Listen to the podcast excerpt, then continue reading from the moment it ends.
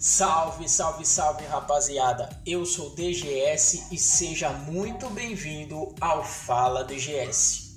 Galera, para quem ainda é novo aqui, este é um quadro onde esses áudios duram no máximo 5 minutos, tá? Nele eu vou falar alguma coisa para te dar aquele chacoalhão.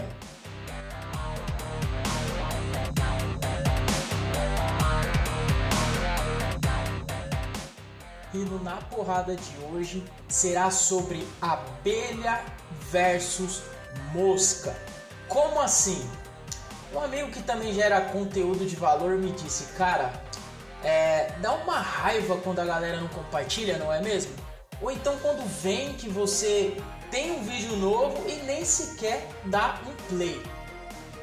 Cara, sendo honesto com vocês aqui, também fico chateado, também me bate um desânimo, mas vou compartilhar com vocês sobre uma história de abelha e da mosca, na qual me fez refletir e ainda me faz refletir, tá? As duas, como todos sabem, são insetos, tá? Porém, a mosca vive no lixo, enquanto a abelha no jardim. Por mais que a abelha tenha mil argumentos para dizer que cheirar uma flor é melhor que cheirar um, um lixo, a mosca nunca vai entender. A mosca não quer uma flor, ela quer o cocô.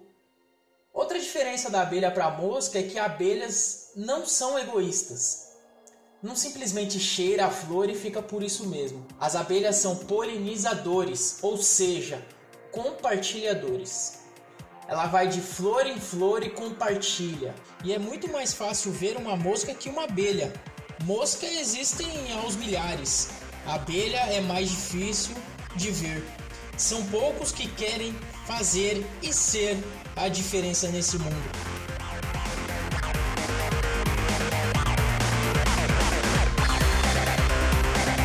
Agora me diz aí, o que vai querer ser? Abelha ou mosca?